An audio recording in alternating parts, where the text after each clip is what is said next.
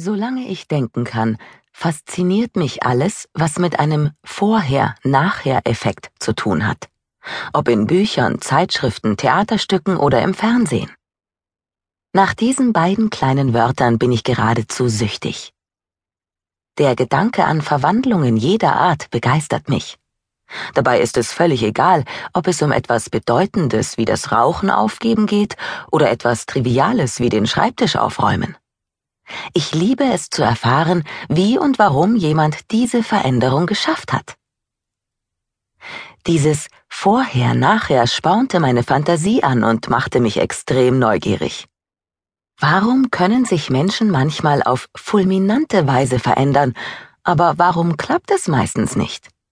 Als Autorin gilt meine größte Leidenschaft der menschlichen Natur, genauer gesagt dem menschlichen Glück. Vor einigen Jahren fiel mir ein Muster auf. Immer wenn mir Menschen von ihrer beglückenden Vorher-Nachher-Veränderung erzählten, ging es in der Regel um die Entwicklung eines entscheidenden Verhaltensmusters. Waren sie unglücklich, weil sie eine Veränderung nicht hinbekamen, lag dies meist auch an einem ihrer Verhaltensmuster. Als ich eines Tages mit einer langjährigen Freundin beim Mittagessen zusammensaß, sagte sie etwas, das mein bis dahin eher beiläufiges Interesse an menschlichen Gewohnheiten und Verhaltensmustern plötzlich in eine Vollzeitbeschäftigung verwandeln sollte. Wir hatten gerade die Speisekarte durch, als meine Freundin meinte, ich würde so gern wieder regelmäßig Sport treiben, aber irgendwie kriege ich das nicht hin. Das ärgert mich so. Dann folgte eine Bemerkung, die mich aufhorchen ließ und die mich noch lange beschäftigen sollte. Das Merkwürdige ist ja, in der Schule gehörte ich sogar zum Leichtathletikteam und habe nicht ein einziges Training verpasst. Und heute schaffe ich es einfach nicht, mich zum Joggen aufzuraffen. Warum ist das bloß so? Warum? Wiederholte ich und ging im Geiste alle Karteikarten meiner Untersuchungen zum menschlichen Glück durch, um auf relevante Einsichten oder hilfreiche Erklärungen zu kommen. Aber da war nichts. Unser Gespräch verlagerte sich auf andere Dinge, aber dieser kurze Dialog ging mir auch nach Tagen nicht mehr aus dem Kopf. Derselbe Mensch, dieselbe Aktivität, völlig unterschiedliches Verhalten.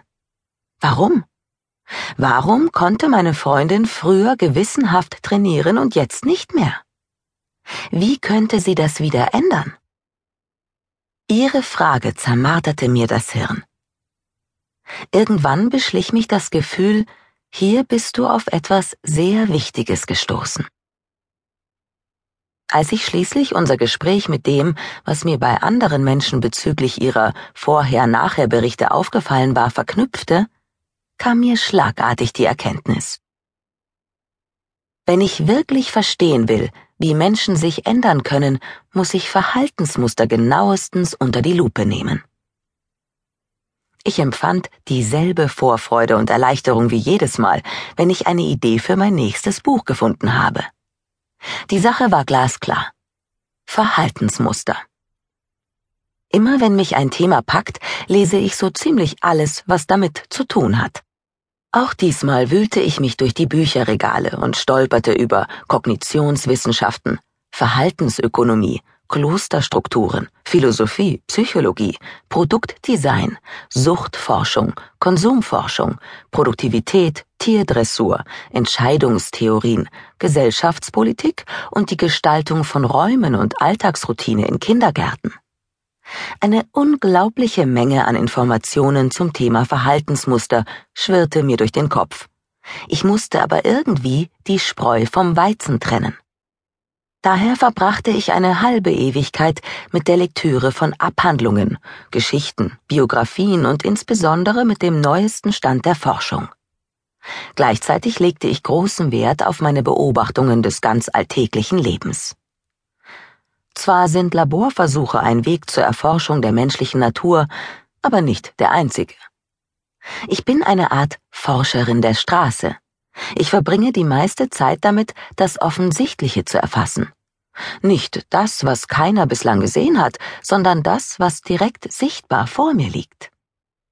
Irgendein Satz springt mich förmlich an. Oder eine ganz beiläufige Bemerkung